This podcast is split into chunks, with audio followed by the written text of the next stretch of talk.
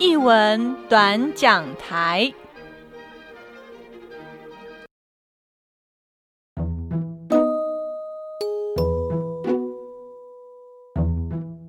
Hello，这里是译文短讲台，我是家峰。大家这一周过得好吗？那我这一周就是忙着剪辑音档，因为毕竟我有两个节目在执行，然后近期的音档必须要由我来做一个处理哦。那除了音档的剪辑之外，嗯，当然就是阅读我的电子书喽。好哦，原本这一集的短讲台要跟大家聊文化平权跟口述舞蹈影像，但在整理的过程当中，我发现文化平权的这一块还需要一些东西去。连接或者去串这些，呃，我所想讨论的东西，所以我想要把它延后。另外啊，原本七月底两厅院会办呃文化年会，那也因为疫情的影响，延至到明年的一月份。嗯，所以我也在想，就算。年底我没有制作文化平权的这一集，也许呃一月份的时间可以跟大家来聊聊参与文化年会的呃过程。好，所以今天我会把主题聚焦在口述舞蹈的这块。我想认识我的朋友们或多或少都知道，我习惯用口述舞蹈来称呼我所观赏的每一场舞蹈表演哦。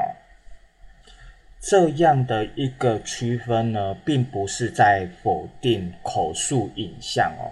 嗯，相对的，我觉得不管是呃。口述影像协会们，或者是呃撰写口述文稿的工作者们，他们在做这样的一个推广，啊，是值得被重视、被敬重的。但是，如果我们回过头来说，影像它如果是一个独立的派别、类别。系统的话，那么所谓的呃剧场中的表演，不管是舞蹈、戏剧、戏曲，甚至音乐，这些也算不算是一个独立的派别、系统或者是类别呢？之所以我会用这个疑问句哦，其实也是在。想问问创作者们或者是团队，当你们在使用口述影像诠释你们的作品的时候，你们不觉得有一点点奇怪吗？要是我，我会觉得很奇怪啦。当然，呃，不是这个词不能使用，只是对我来讲，我还是会习惯。把这些类别划分的清楚一些，那么表演场馆又怎么去使用口述影像的这一件事情，也跟上面的提问或者是我的疑问是很接近的哦。也就是说，呃，表演艺术场馆作为一个各类表演派别类别的一个集结的一个据点。当表演用一个影像来概括的话，好像影像真的能包山包海，然后把所有的不同系统派别全部都融入在影像里面。可是回过头来，我们进剧场观赏的演出，明明都是一个很有机的一个表演。纵使它是镜框式的舞台，可是那种现场的观看、聆听，是跟影像是完全不一样的。就好比我问你说，进剧场看演出跟到电影院看电影，你觉得这两件事情是一样的吗？所以我会觉得表演场馆应该要使用的是口述服务哦。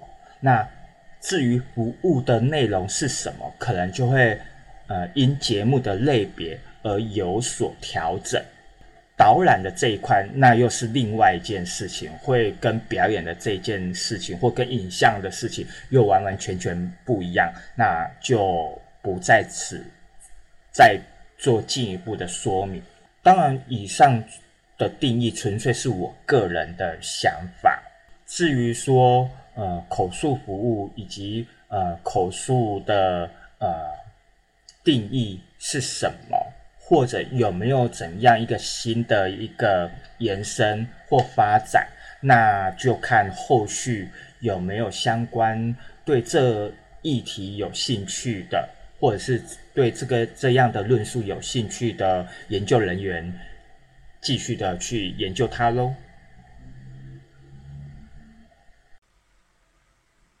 这几年，呃，我也观赏了不少的呃口述舞蹈的演出哦。那我在进入我们今天的呃主题之前，我可以先举例两个。作为一个参考，一个是黄奕工作室他们所推出的五座，那从二零一七年一直到今年，呃，只要他们有推出呃口述服务的场次，原则上我都会到现场去观赏他们的演出哦。之所以我会呃喜欢黄奕的作品。嗯，有一个最大的原因是，在每一次观赏、聆听的一个经验上，可以感受得到黄奕或者是团队他们如何透过文本去回应该作品所想表现出来的一个特色。呃，当然，这个过程当中，可能因每个不管是明眼人或者视障者，对于舞蹈、对于表演、对于过去聆听的经验的不同，而感受不同。就好比我也不是，呃，每一档节目我都喜欢。个人觉得，这对我来说是一件很好的事情，至少。我在这几次的聆听的经验当中，可以了解到团队其实是有思考如何透过文字去描述创作，那如何将文字与创作做一个呃可能的一个结合，我也觉得。观众或者是呃，借由口述舞蹈的一个聆听的过程，是可以去认识每一位创作者。好比我就会觉得，呃，在听黄奕的团队他们每一支的作品完之后，我个人就会觉得，虽然黄奕。给人家的感觉还比是有一点冷漠，但他的作品其实是很理想主义的。从他的作品的氛围，可以感受到他对于美好事物、世界的一个向往，而这个向往是导向一种很正面、阳光的。这个正面有时候会让我觉得有一点压力，在黄奕的作品里面所看到、所听到的，都是一个美好的、很平等的、均衡的、平和的。纵使有些作品是带有点黑暗的，或者是呃迫害的，但在这样的一个黑暗或迫害的底下，你还是可以感受到他所想表达的一种神圣的，或者是正面的一个呃回应哦。那这是我对于黄奕他的作品的一些小感受的总结啦。另外一个是去年我在两厅院以及魏武营。观赏的呃无垢舞蹈剧场他们的口述舞蹈场次哦，那由于这个是两厅院的自制节目，那两厅院也是在去年开始有自己在自制的节目当中安插了口述的服务场次，那所以它不止只有舞蹈，它也有戏曲的部分哦。好。那为什么会单独的谈无垢舞蹈剧场？我觉得很有意思。虽然他们是第一次做口述呃舞蹈的这一块，但是我我觉得从聆听的过程当中，我可以很明确的感受到，对这个也就只有无垢。才会有的一个叙述的风格，也就是说，我在聆听的过程当中，我就会觉得，哦，他们的表现，文字的表现，如同他们的表演，是带有点东方古典的，然后再加上一点禅空的一个呃寓意的。由于无垢舞蹈剧场，他们有二十多年的历史了。所以在《花神记》的这个诠释口述舞蹈的这个诠释上面，他们有过去的一个身体的经验，不管是在表演或者是在教学，这些都会反映在他们如何去诠释或者是描述身体的意象。所以，我觉得在听无垢的这个。呃，演出的时候，我内心就觉得说，哎，好符合他们。所以在听《花神记》的口述舞蹈场次的时候，我一听就会觉得啊，没错，这个的确就只有无垢才会有的一个特有的表现手法。我既可以听到很古典的、很带有点禅意的一个境界，同时呢，我也可以听到他们的一个身体的一个使用的方法，比如说中心轴，比如说胯的使用。当然，呃，在于身体的属于舞蹈动作动态的描述，还是可以再有更进一步的去做一个。呃，讨论跟调整，接下来我们就会进入到今天所要跟大家分享讨论的一个舞蹈作品。那由于它算是呃线上播映的，所以我会用口述舞蹈影像来称呼它。这个是可阳与他的快乐伙伴。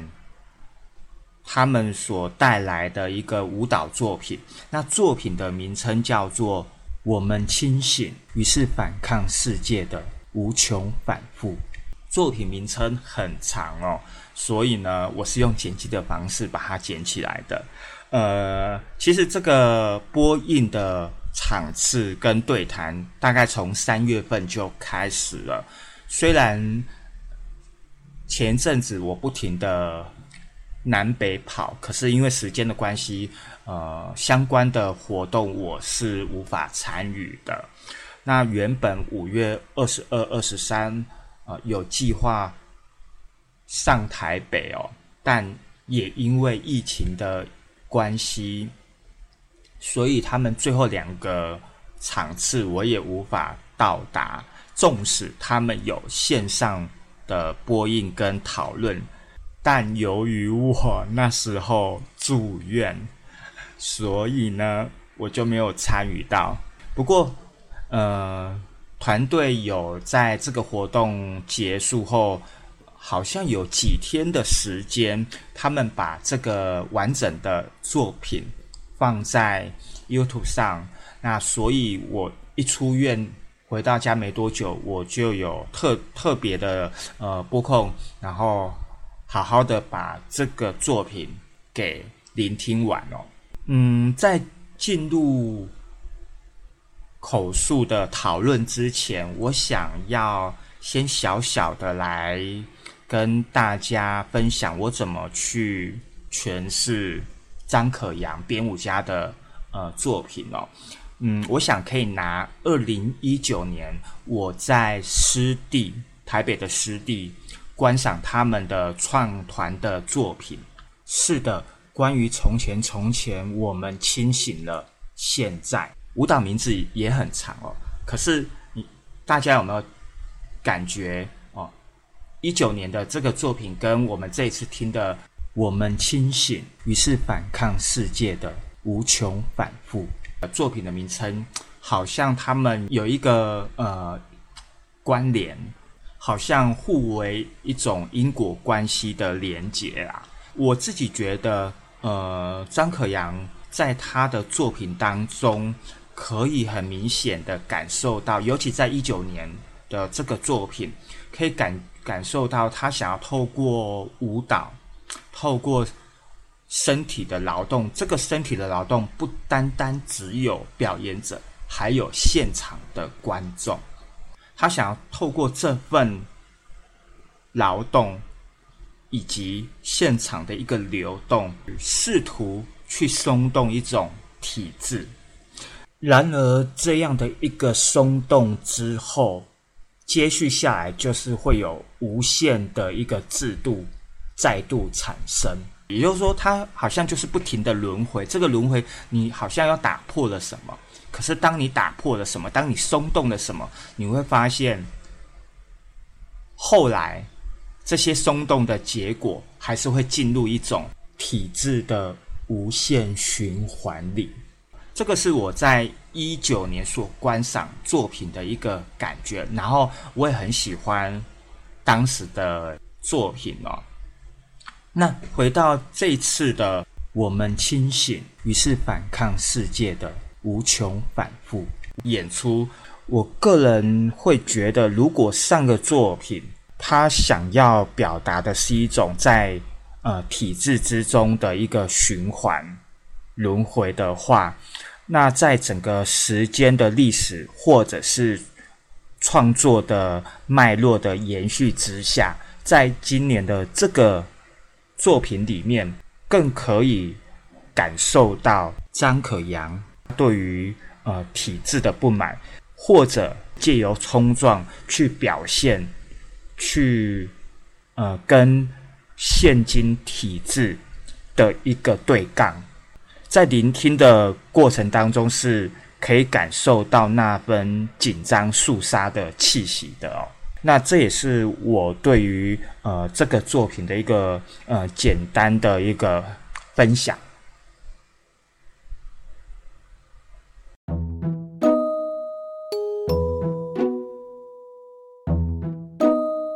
我也在想，是不是这几年文化平权的议题正夯哦，再加上相关的补助政策啊，表演艺术场馆的一个共同服务的一个推行之下。感觉不少的创作者以及团队纷纷的去关注这样的一个平权议题。当然，我我觉得这是件很开心的事情，也希望更多人的一个投入。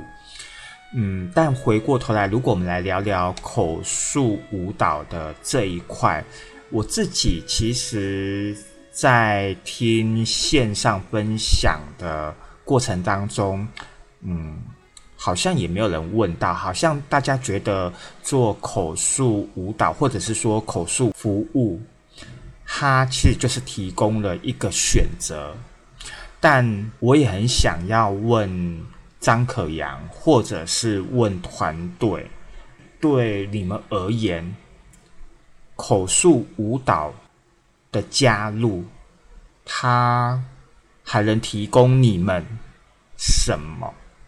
然后以及在这样的一个合作的过程当中，你们有没有找到可以持续做下去的一个意义或者动力？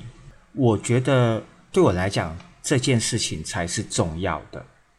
当然，张可阳不一定要回答我，或者也不一定要在现在回答我。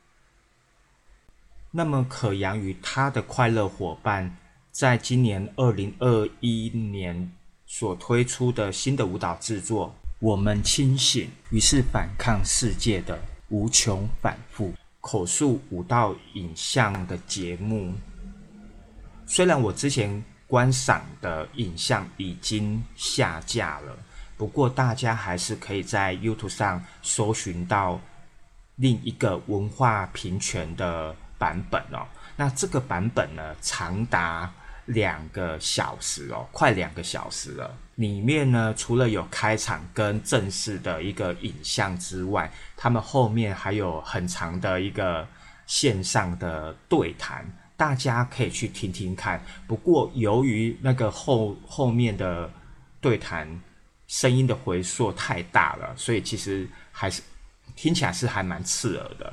好那我也是很快速的去听一下，大家会怎么去提问，以及呃团队怎么去回应。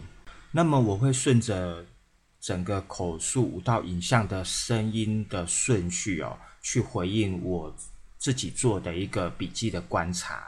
那在正式演出之前面会有一小段的一个眼前的。导聆或者是说明，那这边呢就会大概讲一下整个呃舞台方位，那可能的一个动作的方位以及观众的座位的方向，然后几个呃无法在时间内去说明的画面。它可以借由在前面的这一个呃说明，去把它先做一个提点，好比光道的这一个呃灯光所产生的一个视觉画面。那在这边呢，对我来讲会比较不知所云的一个地方哦，就是在于服装的这一块，也就是说，在这边呃的描述过于细节。因为我们在整个聆听的过程当中，所听到的都是舞者的名字，大概只有一两次会提到服装的颜色。我在想，之所以会请服装来设计、来配色，应该创作者有他想要表达的一个意涵在啊。不过，我觉得在这一次。所聆听的过程当中，关于服装或者是关于身上的颜色所想要表达、所要彰显的一个象征，很可惜是无法感受到的。这一次的我们清醒，于是反抗世界的无穷反复，整个舞到。演出的长度大概三十多分钟，那么我会从中去抓几个方向来跟大家聊一聊。首先，我想要跟大家聊的是舞蹈动作的重复性跟口述描述的重复性这之间的一个关系连结哦。过去在我有视力的时候，我在观赏舞蹈演出的过程当中，不然会发现有一些。呃，身体的表现它是重复的，好，舞蹈的动作它是重复的，可是呢，每一次的重复总会因为呃身体的高低或者是局部的部位的强化，然后有所调整，也就是说，他们一样在可能几秒钟的时间之内做原来相同的一个重复性的动作，可是每一次的重复总会有细微的一个变化。那么，好比，呃，这个演出呢，大概在前十分钟吧，我们会不停的听到冲向舞台深处、倒地，以及。比较最后面的会会不停的讲折返跑步，还是折返奔跑的。就语言来说的话，我们可以判断他们在做重复的动作，但实际上这样的一个重复的动作，真的就只是那么纯粹的重复吗？如果说每一次重复的动作都带有点。为变化的话，那我们是否应该要思考的是，如何在有限的描述去增加可能的文字，又或者是无法在有限的描述里面增加文字的话，应该反而要去思索的是，如何用声音表现的层次。去对应这些重复动作中的微变化。另外一样的，在呃演出的前半段，还可以听到战车，然后以及影像上的黑影扩大。我自己在想，战车它是一个身体舞者的身体的动作的一个组合。那它也不是只有出现一次两次，它其实至少出现四次。如果我们不要每次都用声音的情绪，或者是呃声音表现的层次来描述的话，有没有可能在每一次在讲战车，或者是在讲黑影扩大的时候，可以再增加什么？那它不一定是加强语气，它可能在每次重复战车或者是重复黑影扩大的时候，可以加一点什么？比如说黑影扩大到底扩大到什么样的程度，才会让听者感受到那一份压力？战车在每次讲述战车，在描述战车的。呃，过程当中增加了几个字来强调动作的什么？当然，这个要看时间是否能够塞得塞，塞的塞不下。那因为我是我是一个人观赏这个影像的，所以我不确定战车的形态是否太过于复杂。那如果不复杂的话，是否有？可以在这个重复的呃过程当中，再补一点什么东西，去强化身体的这个概念。当然，我们在对这样的一个重复动作的描述，除了可以透过声音的层次来表现之外，另外一点，我觉得节奏也是相当重要的，因为节奏它是可以带动听者透过声音的这个描述去感受、去营造脑海影像的一个身体的流动。嗯，我想举例的地方是。应该也是在前面八九分钟的时候，舞者们一边在抢麦克风，一边呃在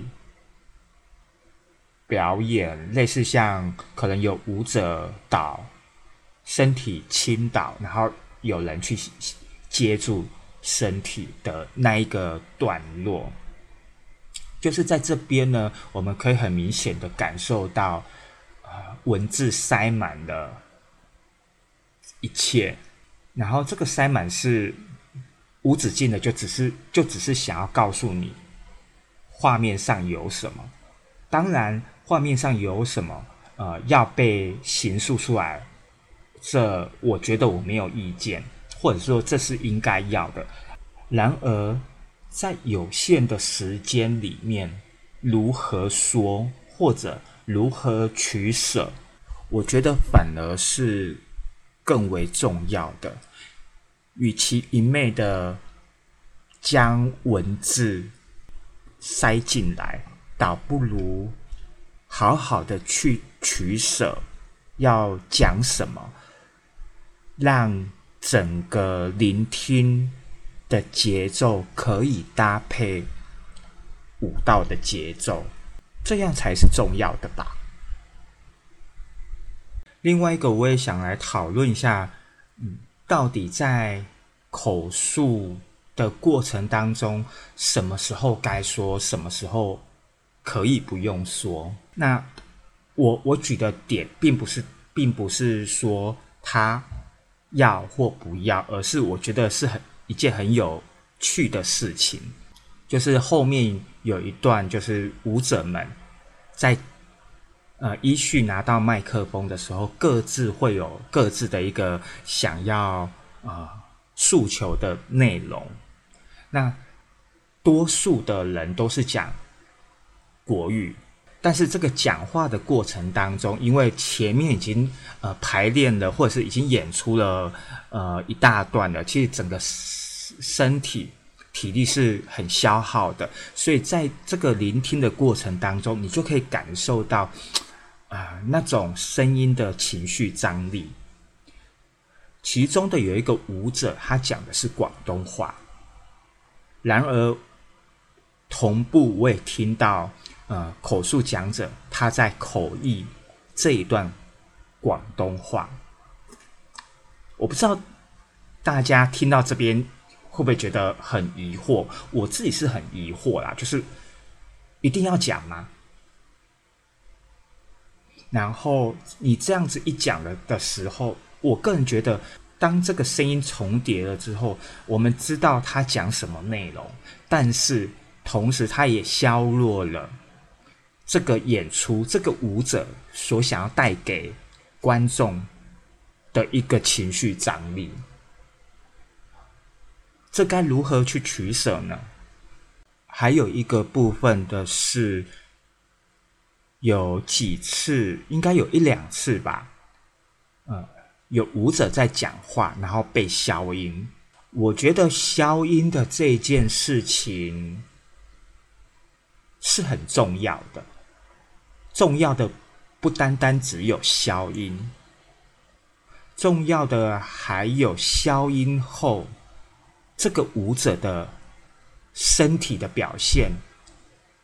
情绪的表现是什么？然而，这样的一个消音，把声音给阻断了，连舞者也消失了，然后就断掉了。我个人觉得有些可惜。那么，如果我们继续延续下来谈口述的这件事情，嗯。也许可以聊聊，到底要不要把情绪放进来，又或者到底情绪要如何去运用？嗯，我觉得回过头来应该要来问问创作者们，就是你的舞蹈、你的舞者、表演者是有情感的吗？有情绪的吗？有表情的吗？如果有的话，当你把眼睛闭起来，除了听到描述动作之外，你能感受到这份情绪吗？那如果感受不到情绪的话，我们如何透过声音、表情，将描述的过程当中，把它给提拉出来？当然。这样的一个考量是需要评估的，也就是说，总不能像我们在讲类戏剧那样子，什么都是情绪满满的，而是创作者必须要去思索，必须要去思索这一件事情，如何在描述的过程当中，让声音表情去延续、去提拉动作的情感，这个是需要衡量的啦。我记得在线上分享的时候，口述舞蹈的撰写人。王玉成他有讲到一句话哦，他有说，呃，什么客观的描述，主观的形容。我这我觉得这句话还蛮吊诡的啦，我不是这么的认同啦，因为毕竟我们所听到的呃内容是经过筛选的，所以它绝非客观。今天如果我们要讲客观的话，这三十分钟的。呃，表演其实所有的语言都不应该停下来，就好比我们在看演出的时候，我们就必须要从头看到尾的感觉啦。好，那主观的形容词，我觉得他有一半我也不是这么认同，因为如果他说是主观的形容词的话，那么干嘛找视障伙伴的加入？就是他自己决定，或者是他跟呃创作者决定就好啦。之所以会有会把视障者带进来这样的一个呃工作坊，我相信就是要彼此去寻找一个可以彼此可以理解的一个语言嘛。所以它绝非是主观的，又或者是它是部分主观，部分是经由讨论而成的。但是不管怎么样，我觉得最后文稿的一个定案，应该还是要回到创作者，因为这跟创作者或者是跟团队的舞蹈的创作脉络是有关系的。也就是说，这份使用的语言，有可能在未来，如果团队或者是创作者。想要继续发展下去的话，语言的连结性势必是重要的。而这份重要，也许不一定是在这一次被发现，也许创作者或者是团队在制作了几次，在与不同的呃视障伙伴合作之后。慢慢去厘清，或者是找到属于自己的一个文本风格啦。诶，感觉我好像一直在讲这一个演出的坏话。好，应该这么说啦。我我我是针对于这个口述的文稿有一些意见。那除了文字的。描述之外，还有声音的诠释，我觉得可以再有更多细节的讨论。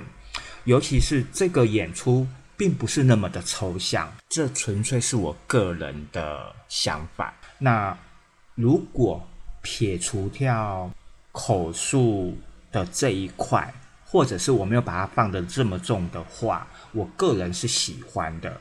那。我会喜欢的这件事情，当然就在上一段我有稍微提到，毕竟我有观赏过上一档张可阳的创作。那我我自认为，或者是我自己觉得，他们是彼此是有关联的。我觉得我可以在这两个舞作当中看到张可阳想要透过。舞蹈透过表演去回应一个制度的变化，或者是去对抗这个制度，至少我是这么感觉的。我觉得他们是有连结的，而且好像是可以持续被发展下去的。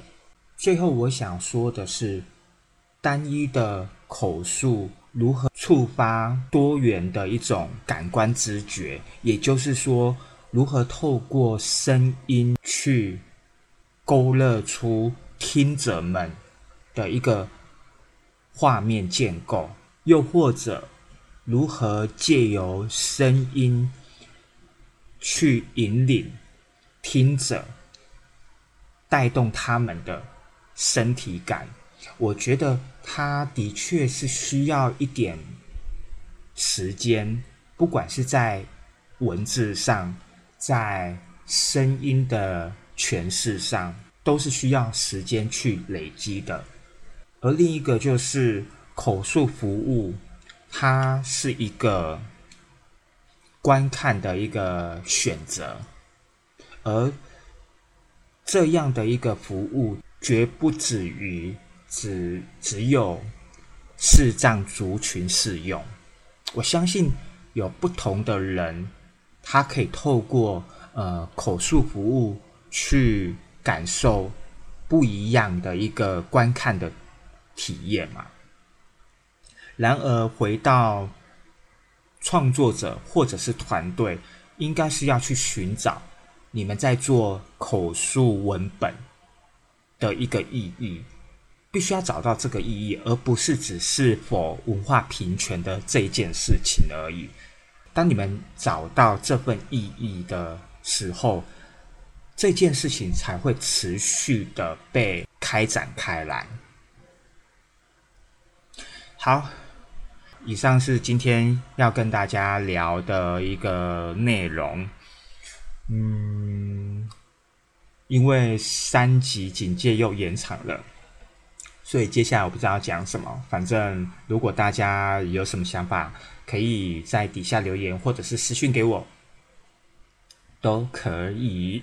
好，那最后我们短讲台就到这边喽，有机会再见，拜拜。